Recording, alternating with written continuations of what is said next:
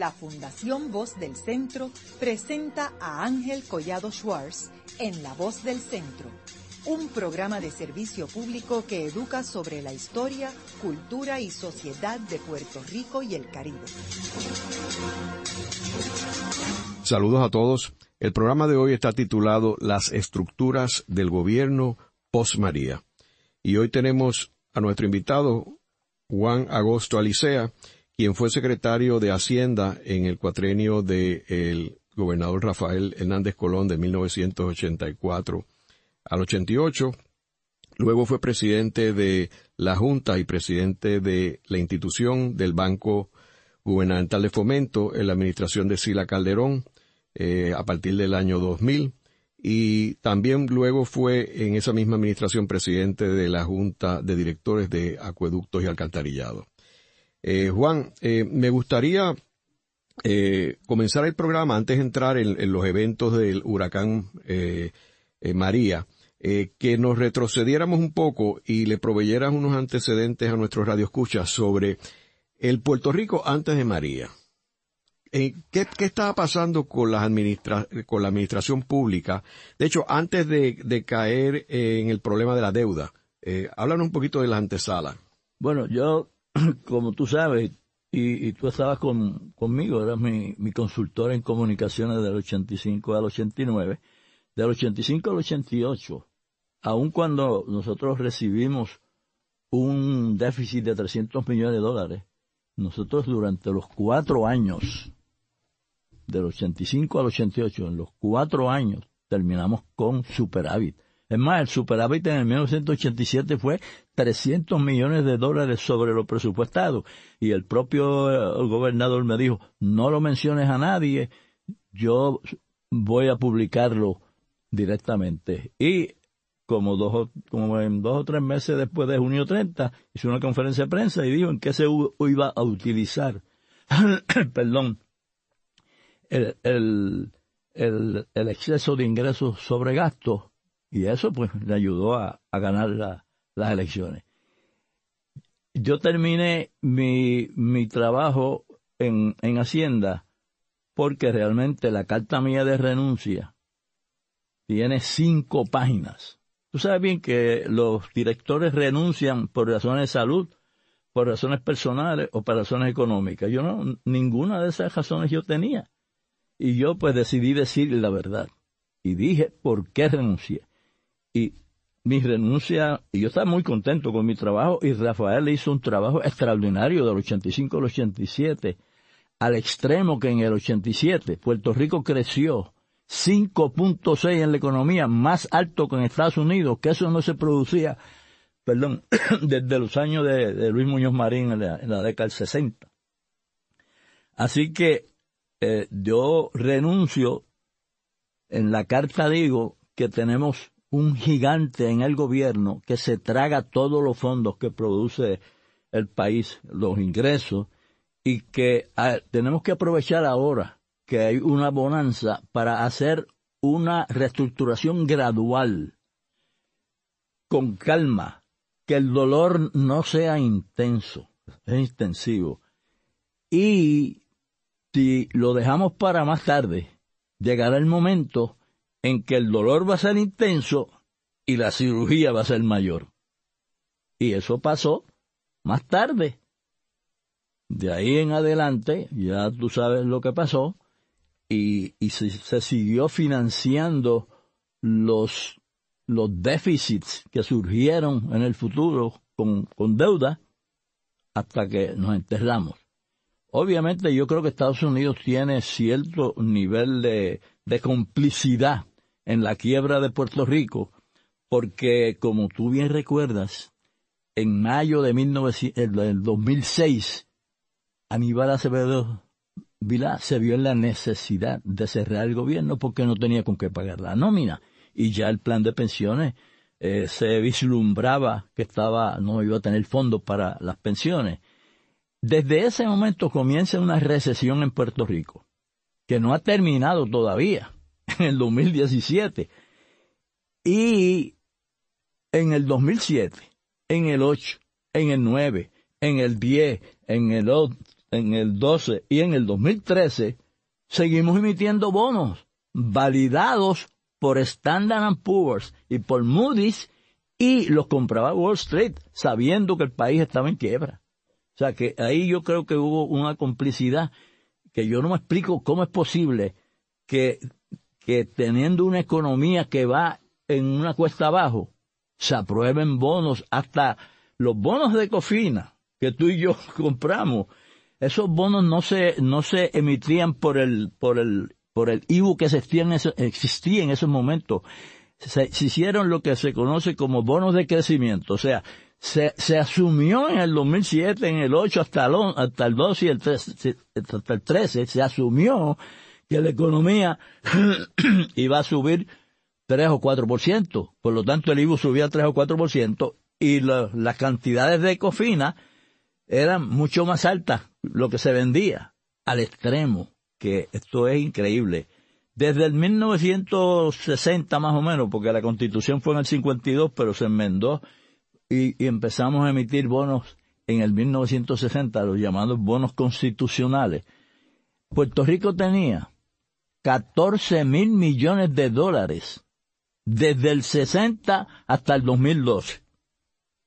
Del 2006 al 2013, Cofina emitió 16 mil millones de dólares.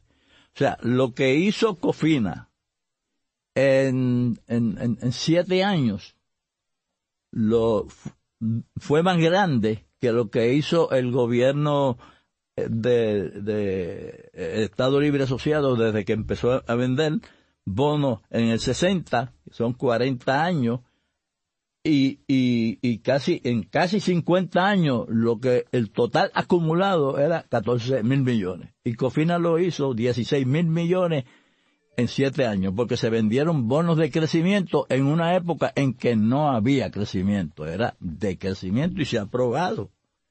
O sea que en ese sentido, el gobierno federal y entidades de, agencias crediticias como Standard Poor's y Moody's validaron esas, esas emisiones y realmente son cómplices de la quiebra de Puerto Rico.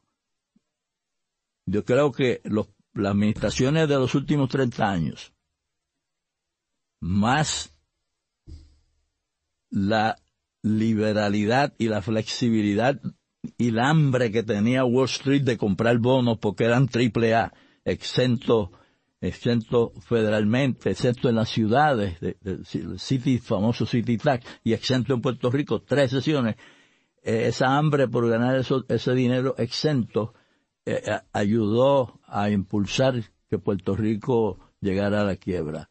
Esa quiebra, obviamente, destruyó la parte financiera y María se encargó de destruir el resto.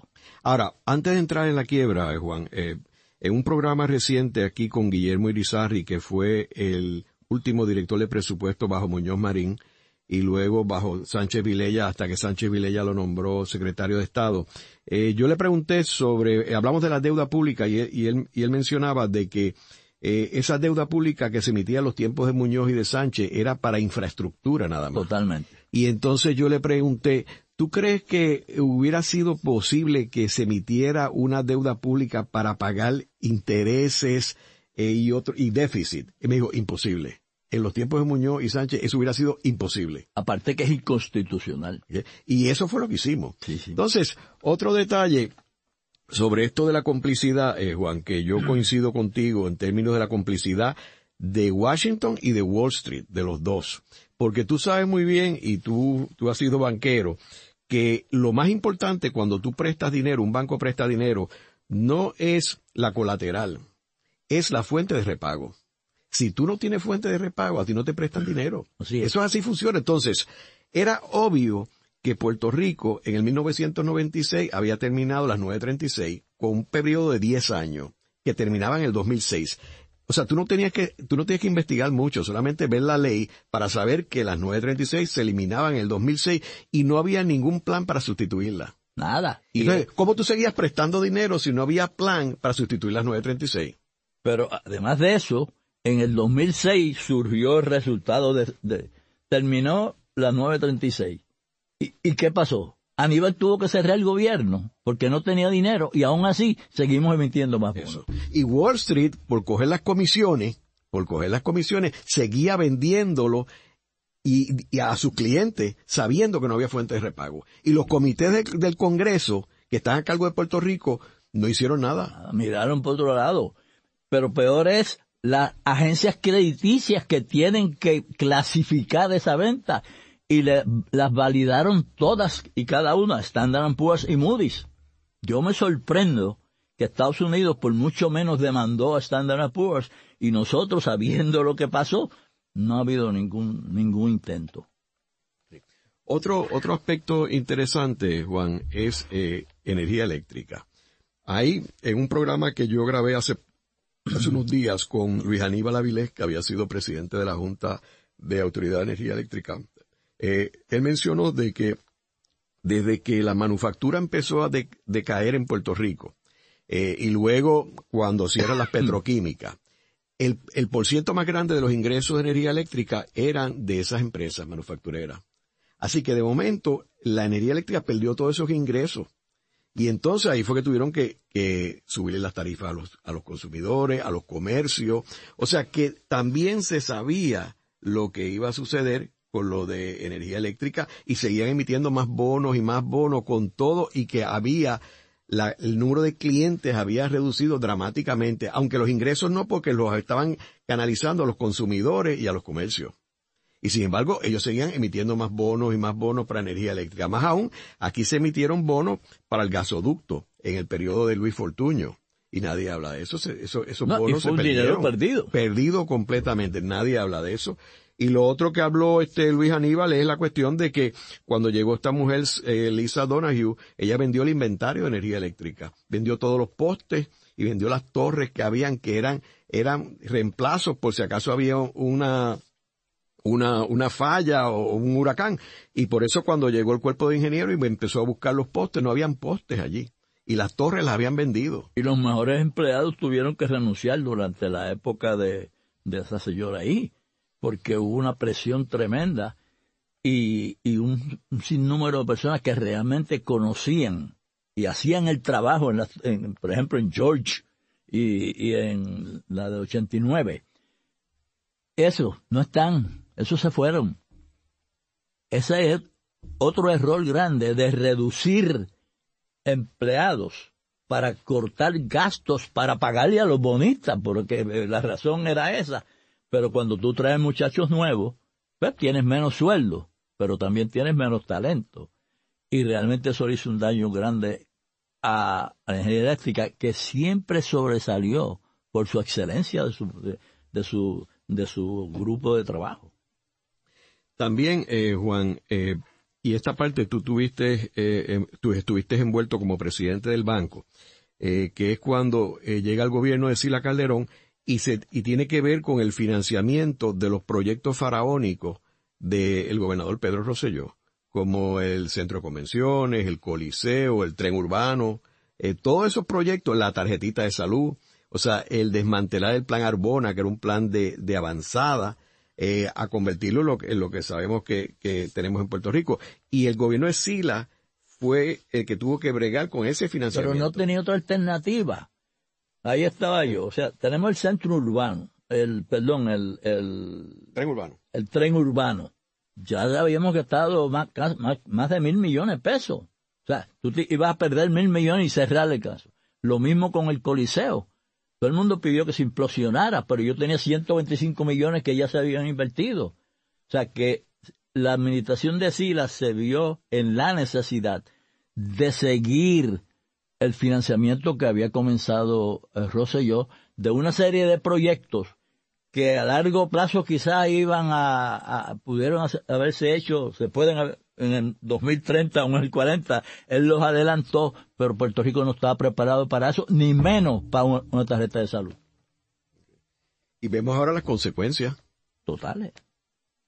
Eso agravó grandemente. La, la 936 y los proyectos que que se trataron de hacer sin nosotros tener los recursos necesarios, realmente esos, esos dos factores enterraron el país.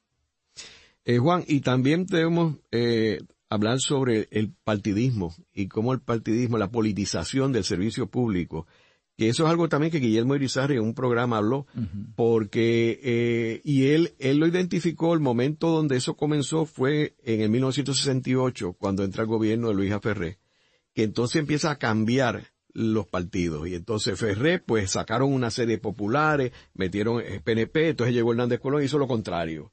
Entonces el proceso ha sido politizar el servicio público. Ya no es la persona este, dedicada al servicio público, sino es el que tiene las conexiones con los políticos. Al politizar, al politizar el servicio público, se eliminó la calidad del empleado del servicio público.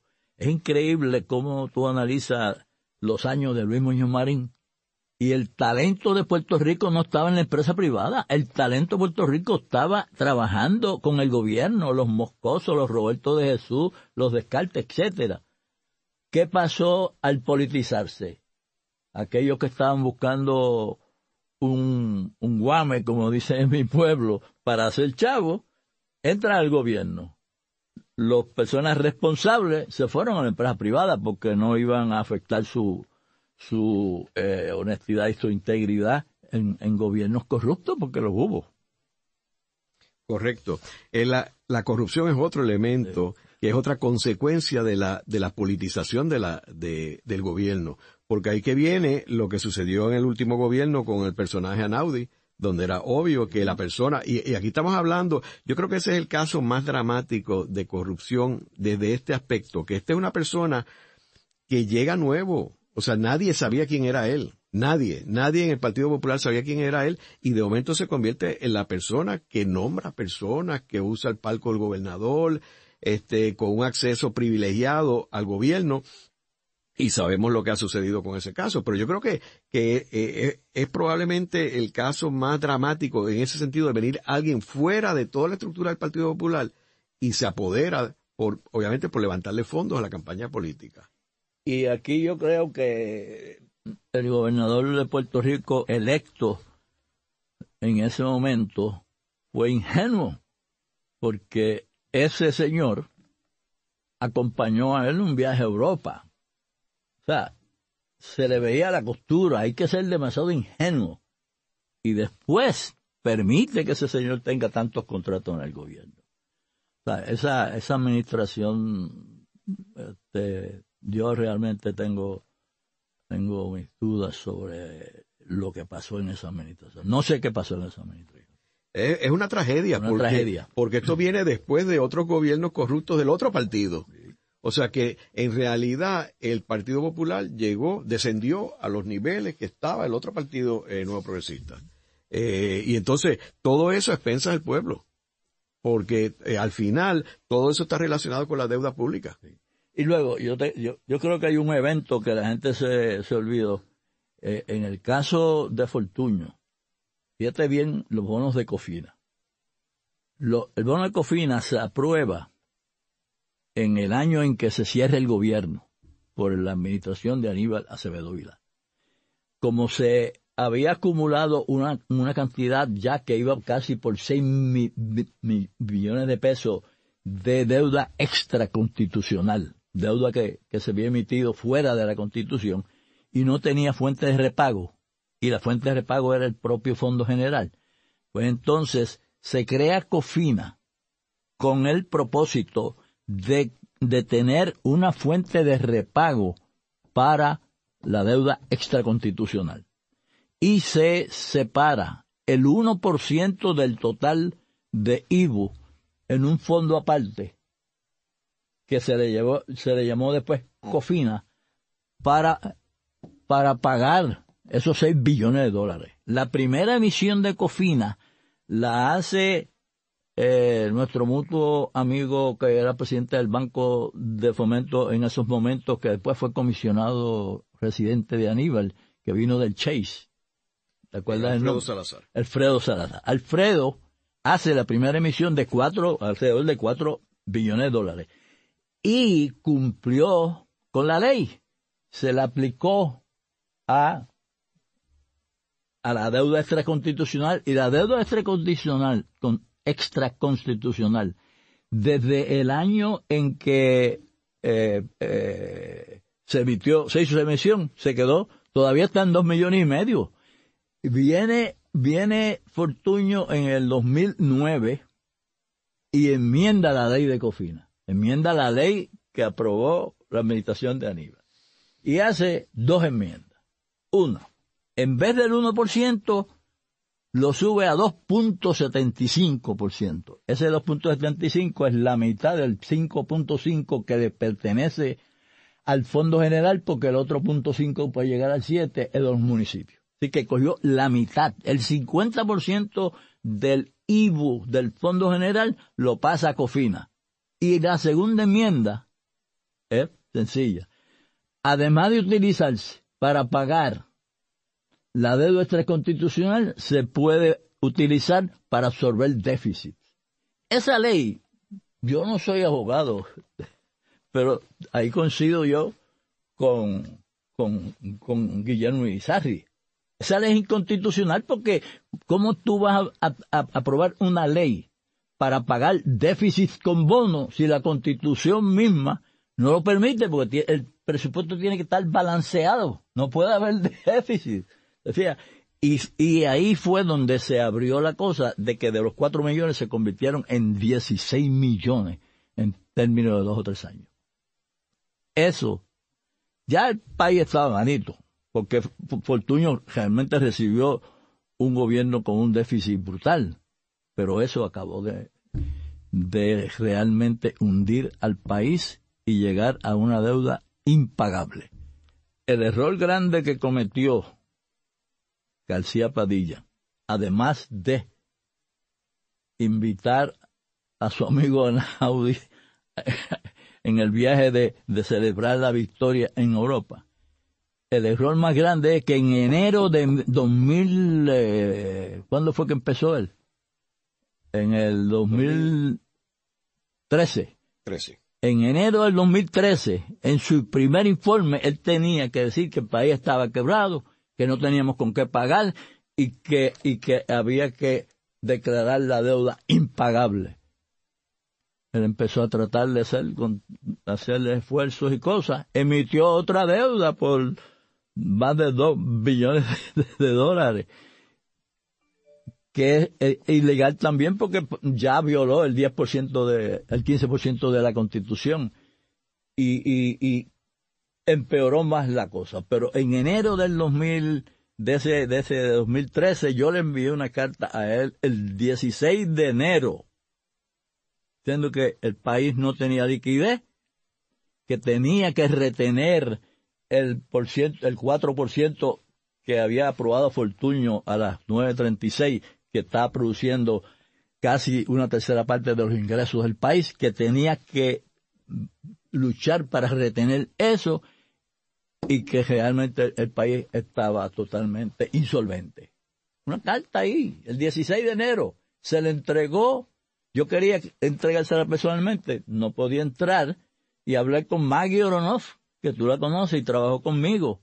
Y Maggie, yo la llamo, tengo el teléfono de ella, y me dice, Juan, yo estoy ayudando a, Alejandro a organizar Fortaleza. Yo estoy ahora mismo dirigiendo Fortaleza. Ven, me traes la carta, tú me llamas y yo la voy a, y, la voy a recoger en la puerta. Yo entregué esa carta personalmente y ella se entregó personalmente a, García Padilla. Yo no me explico por qué eh, seguimos, como dicen en inglés, business as usual cuando ya estamos insolventes. Haremos una breve pausa. Pero antes, los invitamos a adquirir el libro Voces de la Cultura, con 25 entrevistas transmitidas en La Voz del Centro. Procúrelo en su librería favorita o en nuestro portal.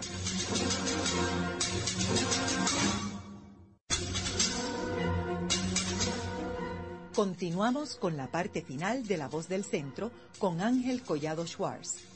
Pueden enviarnos sus comentarios a través de nuestro portal www.vozdelcentro.org. Continuamos con el programa de hoy titulado Las estructuras gubernamentales post-María. Hoy con nuestro invitado Juan Agosto Alicea, quien fue secretario de Hacienda, presidente del Banco Gubernamental de Fomento y presidente de la Junta de la Autoridad de Acueductos y Alcantarillado. Eh, Juan, el segmento anterior estuvimos hablando sobre las distintas eh, crisis que hubo en el gobierno de Puerto Rico que nos llevaron a la quiebra y a no poder pagar la deuda eh, que en realidad es una deuda impagable, que no, hay forma de que se pueda pagar. Ahora, te quería preguntar, cuando tú estabas en el gobierno de Sila, en ese cuatrenio, fue que también se hizo un proyecto bastante controversial que fue el proyecto de las comunidades especiales. ¿De dónde salió esos fondos y qué pasó con esos fondos? Bueno, esa, esa idea se la dio Salvador, este, Salvador Aponte, ¿te acuerdas? El que fue superintendente de la policía y, chief of staff de, le dijo que, que, el Partido Popular se había olvidado de los pobres desde Muñoz Marín y ella pues este eh, aceptó la recomendación y se utilizaron 500 millones del capital del Banco de Fomento y 500 millones en una emisión de bonos. Se, se separaron los mil millones de dólares para las comunidades especiales. Este, mientras yo estuve en el Banco de Fomento, analizamos el efecto que tuvo eso y obviamente pues el capital se, redujo eh, y había una obligación más.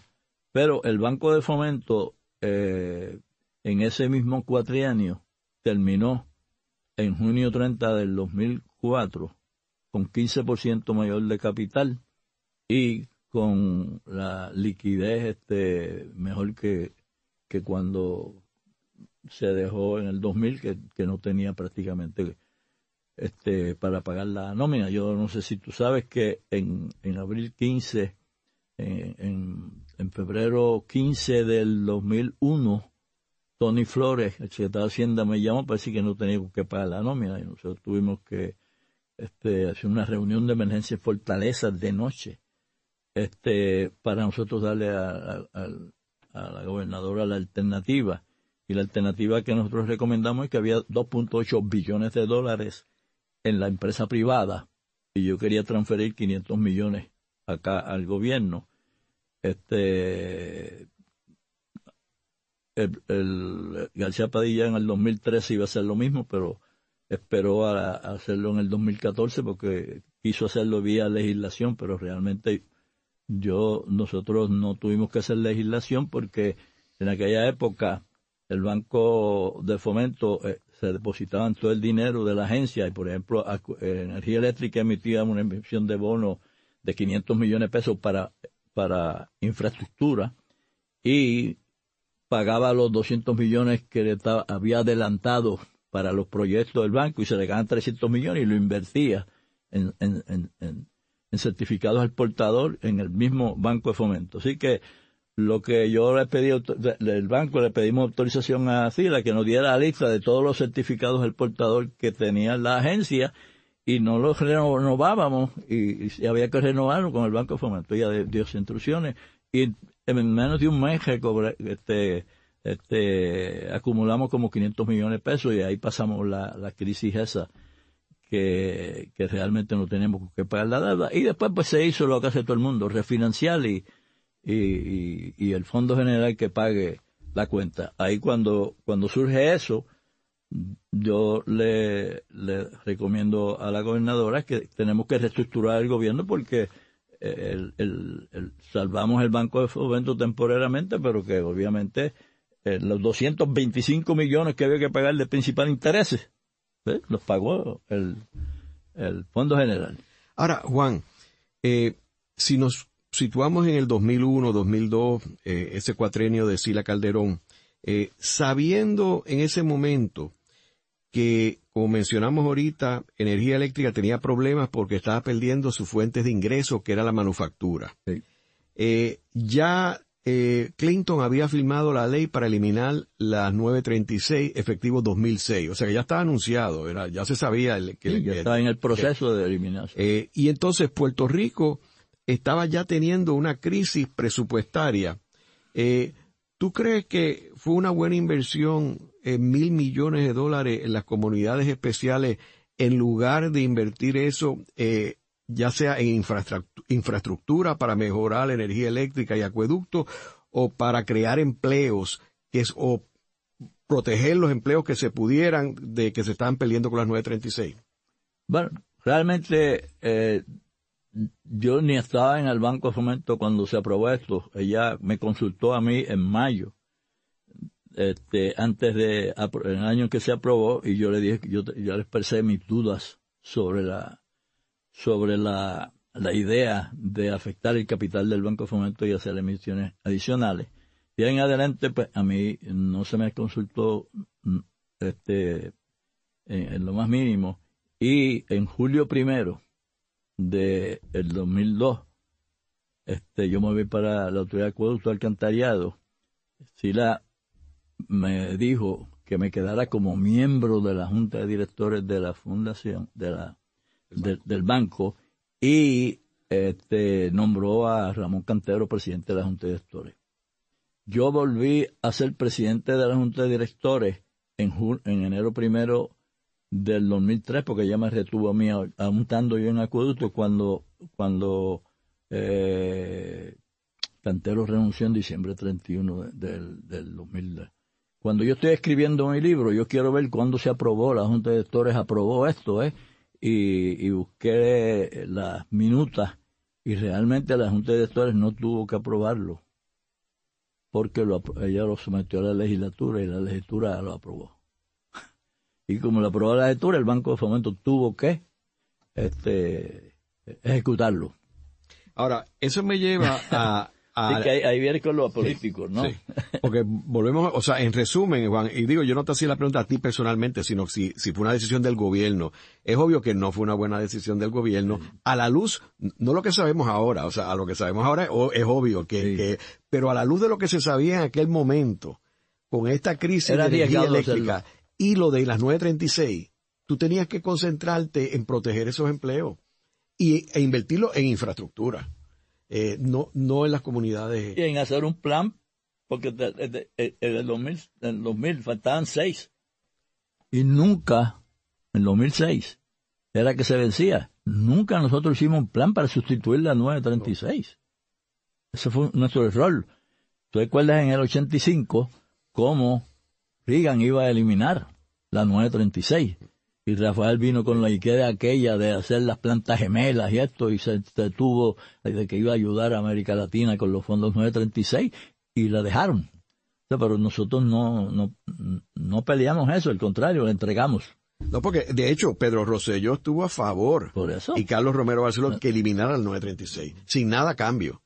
Sin nada cambio. Porque si, vamos a suponer, uno puede entender si hubiera conseguido la estadidad, por ejemplo. Pues tú dices, yo, yo sacrifiqué esto por la estadía, pero no conseguiste la estadía, no conseguiste nada y perdiste las 936. Eh, ahora, Juan, otro elemento interesante es que eh, luego, luego de este gobierno de, de Sila y, y, que se emite esa deuda para las comunidades especiales, los otros gobiernos eh, que siguieron a Sila no hicieron ningún plan tampoco para, para sustituir las 936. Porque el gobierno de Aníbal Acevedo Vila no hizo eso el de Fortuño tampoco, y ni siquiera el de García Padilla. O sea, todos se dedicaron a emitir más deuda. A resolver el problema emitiendo deuda. Eh, y, eso es lo que los políticos querían. Y las promesas de campaña, tú las veías en las campañas políticas que eran impagables.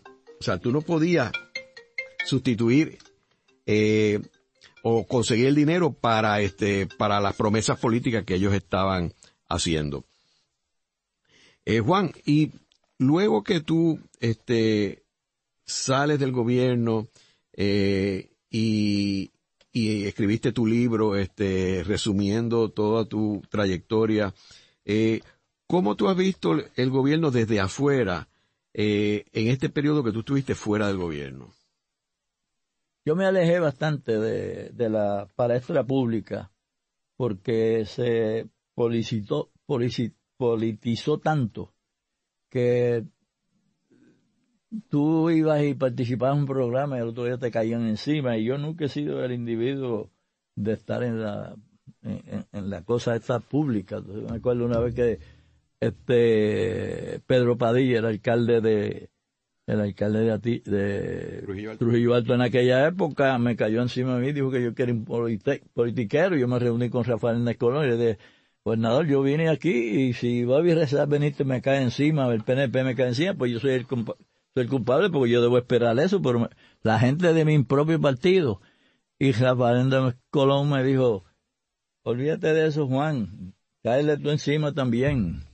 Y yo pues como no me iba a poner al mismo nivel, pues me callé la boca, pero y, y no quería que eso me pasara este acá en, después que me fui de la, del gobierno no, no, no participé en prácticamente nada. Juan, volviendo otra vez al Banco de Fomento, eh, tenemos que recordar que ese banco se funda bajo Rexford Togwell, el gobernador americano, que es el que viene con la idea de crear un banco del gobierno pero los objetivos de ese banco no eran en lo que acabó siendo, de financiar los alcaldes y de proyectos políticos. Ese no era el objetivo de ese banco. El objetivo de ese banco eh, tenía que ver con la infraestructura, tenía que ver con emisión de bonos para infraestructura. Era, era otro objetivo completamente distinto. Era, era distinto, era verdaderamente el agente fiscal y era responsable de determinar si la agencia tenía la capacidad para pagar los bonos, que esa parte al final no, no, no, no cumplió con ella. se, se, se, ¿cómo se llama? Se, se viró todo con la deuda extraconstitucional. Cuando empezó a emitirse la deuda eh, constitucional, el banco no asumió una posición agresiva de oponerse a eso. Juan, y ahora, eh, luego de eh, María, el huracán María, que en realidad ha llegado, ha llevado a Puerto Rico a un colapso total. Eh, que yo le comentaba a unas personas de Estados Unidos que comparar a, lo que ha pasado en Puerto Rico con los huracanes este, en Nueva York o en Florida o en Katrina, no, no hay comparación porque primero que, que, lo que pasó en Houston fue en una ciudad que rápidamente se pudo eh, resolver. Eh, lo mismo Katrina, no fue el estado de Luisiana que colapsó ni Estados Unidos, sino fue New Orleans. En el caso de Houston fue Houston, Texas no fue afectado, eh, ni Estados Unidos. En el caso de aquí, el país completo colapsó. y todavía hoy, ya este, llegando a dos meses del huracán, todavía el país no tiene luz, un por ciento significativo del país no tiene luz. Eh, ¿Qué tú crees, cómo tú ves ahora estas estructuras gubernamentales que tú estuviste tan íntimamente relacionada por tantos años, ahora en este escenario post-María? Pues yo creo que el gobernador al, comenzar su, su término, eh, pues se rodeó de una serie de personas jóvenes que posiblemente lo ayudaron a él en la, en la campaña y comenzó su administración, hasta yo lo noté como que estaba mucho más eh, hábil eh, hablando ante el público que en la campaña. al principio fue mejor gobernador que candidato. Yo como candidato lo veía que realmente no, no cualificaba.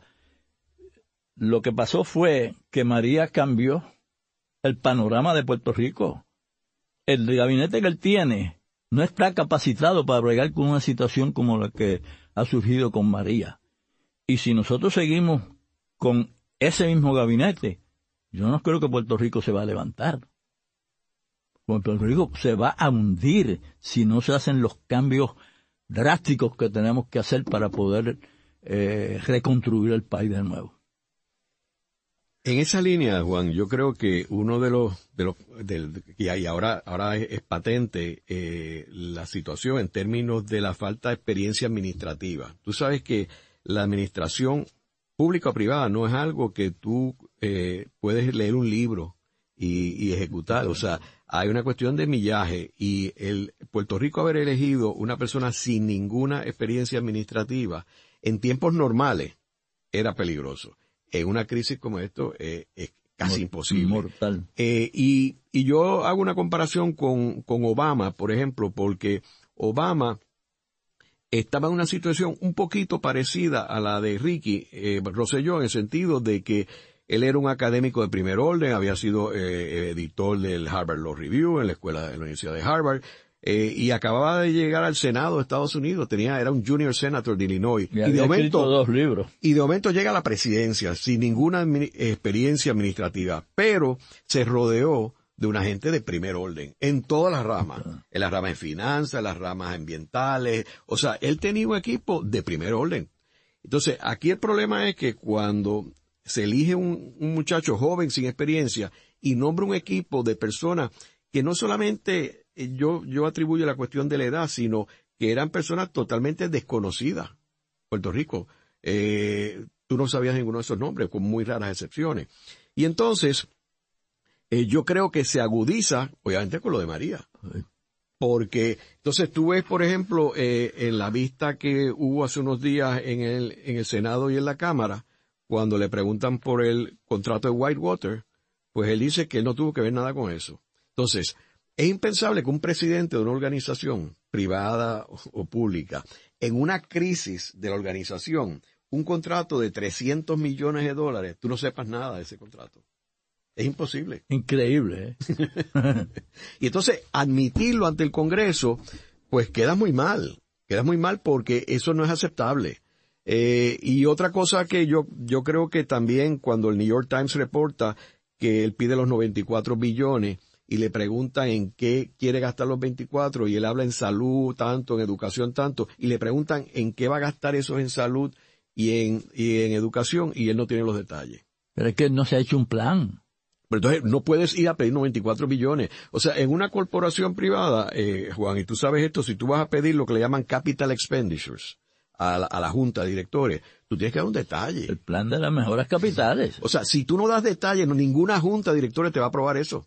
¿Cómo tú vas a ir al Congreso en medio de un escándalo de Whitefish a decir que te den 94 billones de dólares? No te lo van a dar. No, la credibilidad nuestra está en el piso ahora mismo en, el Congreso. Yo creo, Ángel, y hablando ahora en términos positivos, a mí me parece que eh, primero los políticos y la administración anterior y después de María destruyó a nuestro país y, ahora lo queremos levantar.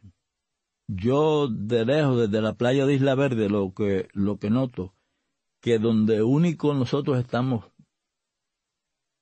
eh, unidos y que tenemos realmente una voluntad brutal, es que tanto los que militan en el PNP, los populares, los independentistas, los independientes, todos tenemos un amor tremendo por nuestra patria. Puerto Rico ahora lo único que tiene es el deseo enorme de levantar a su país. Y lo tenemos todos los partidos. Y lo tiene todo el mundo.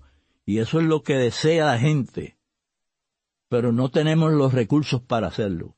Y nosotros tenemos que reconocer que nosotros podemos hacer el esfuerzo y podemos buscar la gente que lo haga, pero no tenemos la capacidad económica.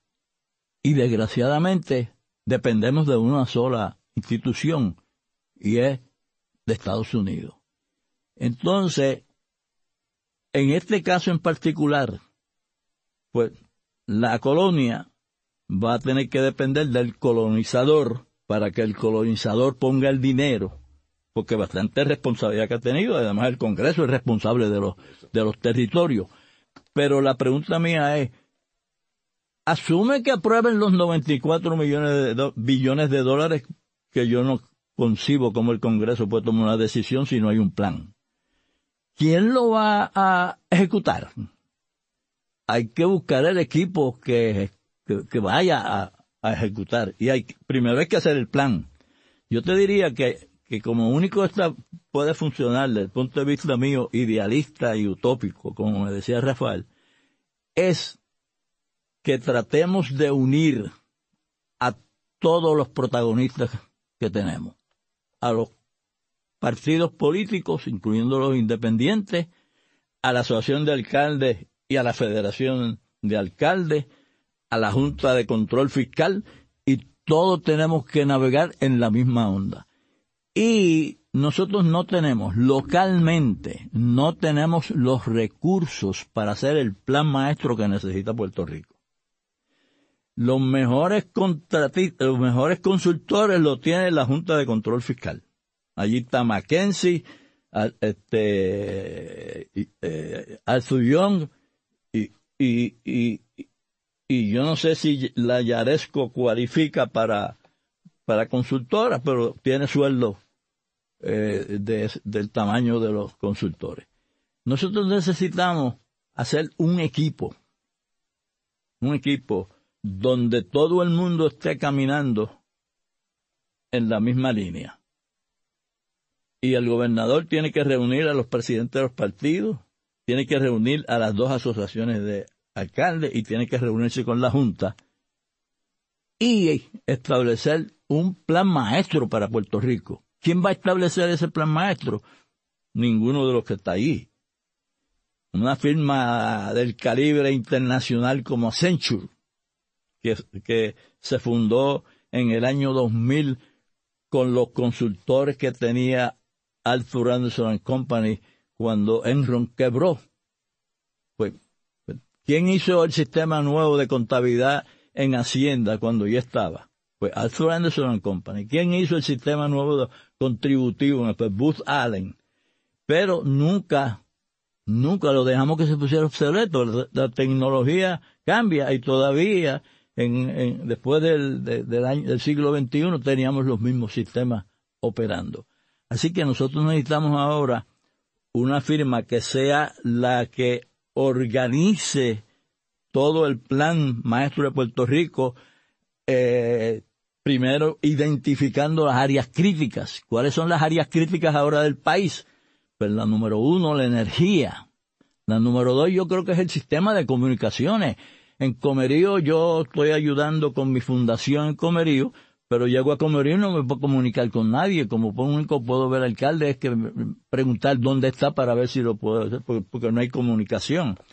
Y, y la, la, lo que se hizo en New Orleans, se creó una fundación para que esa fundación hiciera el trabajo de no repetir los mismos errores de, que, se habían hecho anteriormente.